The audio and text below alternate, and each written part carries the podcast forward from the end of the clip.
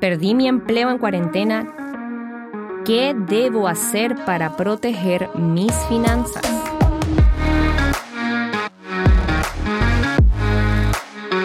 Caracol Podcast presenta Finanzas sin rodeos. Hola, soy Suset Sousa y estamos aquí en mi podcast Finanzas sin rodeos para ustedes, educando financieramente a toda Latinoamérica y hoy vamos a ver este temita, que muchos estamos preocupados. Sin duda alguna, el coronavirus llegó para mostrarnos que no estábamos preparados en muchos sentidos para afrontar una crisis. La mayor lección fue que sin importar lo que pase, debemos tener estructuradas las finanzas para que las situaciones no nos tomen por sorpresa y debiliten todo a nuestro alrededor. Por ejemplo, en muchos casos, las personas no tenían contemplado un fondo de emergencia que los cubriera por si cualquier cosa. No contaban con un ahorro para pensar en la inversión o el sustento en caso de alguna eventualidad. Y en esa medida, la pérdida de empleo durante la crisis o la disminución del salario impactaría de forma más amplia a este grupo de personas. Pero, ¿qué hacer cuando esto sucede? Creo que lo primero es no entrar en desesperación, porque ya hay una crisis. De lo contrario, estarás añadiendo más problemas a la situación, y esto solamente va a llenarnos de sentimientos y pensamientos que no nos van a dejar ver las posibilidades y encontrar las oportunidades dentro de la crisis, aunque las tengamos delante en nuestras narices. Las emociones no son las que deben guiar la toma de decisiones. Y en esa medida, el primer paso es controlarlas para poder pensar con claridad y revisar lo que hemos venido haciendo para estructurar. Cuando llega la pérdida de empleo y no se tiene un fondo de emergencia, el tiempo para analizar y tomar las decisiones es menor, pues no hay espacio para la tranquilidad de soporte que te ofrece ese capital que normalmente se proyecta para cubrir tus gastos básicos por seis meses y es más el afán por encontrar soluciones y salidas. En este momento lo que debes hacer es buscar de inmediato la manera en la que vas a generar ingresos adicionales.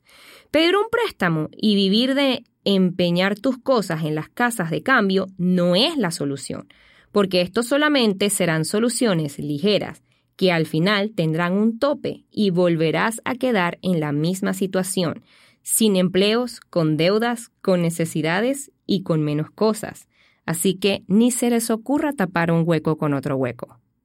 Lo que puedes hacer es vender cosas que no estés utilizando para abonar a tu deuda. Si no tienes un fondo de emergencia y te quedaste sin empleo durante la crisis, saca de inmediato ese checklist de cosas que puedes hacer y ofrecer para comenzar a generar ingresos. Y esto incluye todas las opciones que puedas y logres estructurar en simultáneo, ya sea ofrecerte para hacer entregas a domicilio en tu conjunto, barrio o urbanización a tus vecinos, enviar comida a domicilio, revender mercancía, ofrecer clases online si eres bueno en los idiomas o incluso en matemáticas. La idea es analizar tus fortalezas y habilidades y ver la forma en la que puedes monetizarlas. Acá te van otros ejemplos. Si eres bueno en fotografía, puedes vender tus fotos, escribir ebooks y venderlos en Amazon. Eres bueno cocinando, ofrece hacer los almuerzos en tu conjunto. Puedes idearte cualquier cosa porque hay un montón de oportunidades. Y no te detengas en pensar si funcionará o no. En momentos de crisis lo ideal es actuar lo más pronto posible, movernos con destreza e ir un paso más adelante. Haz todo lo que puedas hacer para generar ingresos y quizás esto, pasada la crisis, se convierta en tu idea de negocio ganadora que haga que no tengas que volver a depender de un salario o un solo ingreso. Actualmente no podemos olvidar que tenemos a la mano todas las herramientas tecnológicas gracias al Internet y las favoritas de todos, las redes sociales. Puedes aprender, educarte o montar tu negocio online en las redes. Pensarás que esto es solo para millennials, pero no es así. Existen personas en redes sociales que son mayores y que hoy por hoy les está yendo muy bien. Porque a ti no. Hazte de todas estas herramientas y empieza a investigar. Sé que muchos dirán que no son buenos vendiendo y mucho menos usando la tecnología, pero ¿en serio te vas a detener por eso? No puede ser una excusa. Todos tenemos las mismas posibilidades, pero tienes que ser capaz de crear tus oportunidades, no esperar a que te caigan del cielo. Nadie sale de deudas esperando que caiga del cielo del dinero. Así como tampoco te caerá del cielo un negocio online rentable. Te tienes que mover, aprender, investigar. En resumidas cuentas, tomar acción. De lo contrario, pasará el tiempo y con él se irá tu dinero y tú te quedarás de brazos cruzados esperando que la situación mejore cuando tú eres el responsable de mejorarla. No es imposible. Se convierte en imposible justo cuando decides rendirte y no hacer nada. Y desde ahí créeme que no vas a lograr surgir. Reestructura las finanzas. Revisa tus deudas. Solicita refinanciación valida las compras de cartera que puedes hacer para reducir los intereses y poder acabar con las deudas en nuevos y mejores plazos establecidos con los bancos que te den ese alivio que necesitas para poder ir haciendo dinero para pagar esas deudas. Analiza todas las oportunidades de ahorro que puedas. No es el momento de comprar lujos, de estar de primero en la fila cuando hay promoción y comprar desaforadamente cosas que quizás no necesitas. Comparte esta situación con la familia, incluyendo a los hijos, que ellos también puedan entender cuál es la situación y no tengas que gastar por dar y dar gusto. De paso, les estarás enseñando que es necesario medirse en los gastos, y más aún cuando hay situaciones de emergencia. En estos momentos es crucial la comunicación y que la familia forme un cuadro de apoyo para que juntos logren salir de la crisis.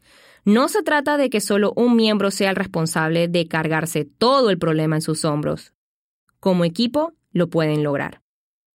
Haz un presupuesto que sea tu guía para lo que vas a gastar y no te salgas de él. Haz proyecciones de lo que te podrías ganar con tu idea de negocio para que tengas claridad en lo que necesitas vender para solventar esos gastos, como tipo una meta. Algo que puedes hacer es tomar una hoja y anotar todas las ideas que se te ocurran, desde la más loca hasta la más sensata, y empezar a determinar cuáles de esas ideas se pueden monetizar para empezar a cubrir tus gastos y necesidades. No descartes ninguna idea, anótalas todas y luego desglosa sus pros y sus contras para saber cuál es la más factible en ese momento. Solo necesitas cabeza, voluntad y ganas de mejorar tu situación. De esas ideas probablemente tengas unas 20 ideas. Toma las cinco primeras y luego de esas cinco anota las tres mejores que tú sientas que puedan ser las más factibles. Pasada la crisis, habrás aprendido que no se puede proteger las finanzas con un único ingreso y que además el fondo de emergencia es ese respiro que puede tomar en medio de la crisis mientras vuelves a reestructurar todo para plantearte nuevas formas de manejar el dinero y generarlo. No estanques tu dinero en un banco ahorrando y ahorrando. Empieza a moverlo con inversiones. Eso sí, mucho cuidado con los negocios en los que te metes y que no tengas conocimiento. La idea es que hagas todo de manera inteligente, no a lo loco, o terminarás perdiendo mucho dinero. Nunca hagas negocios que no comprendas. Es necesario que investigues y que te empapes del tema con mucha información. Asesórate con personas con experiencia, pero nunca con personas que se encuentran en la misma que tú. Busca siempre a profesionales o a personas que ya hayan transitado ese camino si no tienen algún referente, ve corriendo al Internet. La ventana del conocimiento la tienes allí. ¿Qué estás esperando? Acá te cuento sobre algunos ejemplos de ingresos pasivos que puedes empezar a trabajar.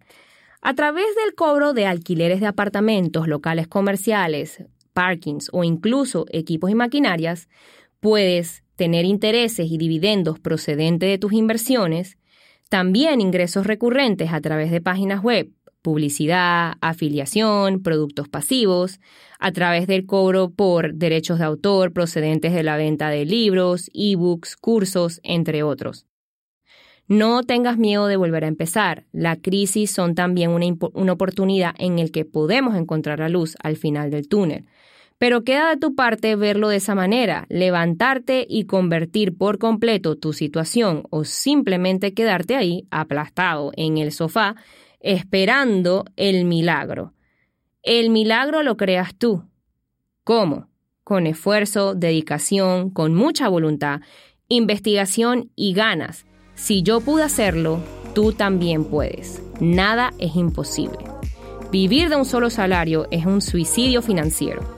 Entiende que no estamos exentos a la crisis, pero nosotros podemos ir un paso más adelante si la empezamos a contemplar dentro de nuestro plan financiero y así evitar que crisis como la de este 2020 nos golpeen tan duro. Así que recuerda, un consumidor educado es un consumidor con poder y no se olviden de seguirme en mis redes sociales arroba donde comparto tips financieros para ustedes.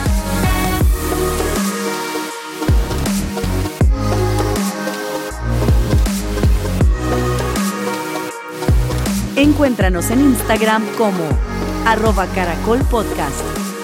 Envíanos tus mensajes y comentarios.